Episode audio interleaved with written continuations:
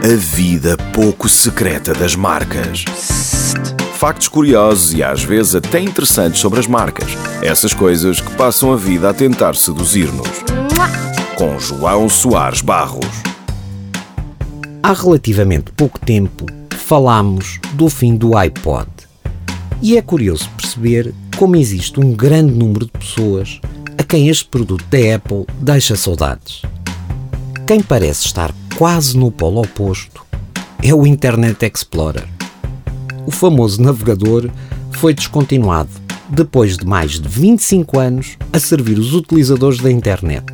Mas o seu fim foi noticiado essencialmente por causa de uma lápide sarcástica feita por um engenheiro informático sul-coreano. Na lápide pode ler-se a seguinte frase: Era uma boa ferramenta para fazer download de outros browsers. É interessante verificar como mesmo as marcas que deixam marcas são recordadas de forma completamente diferente de acordo com o facto de terem sido ou não amadas.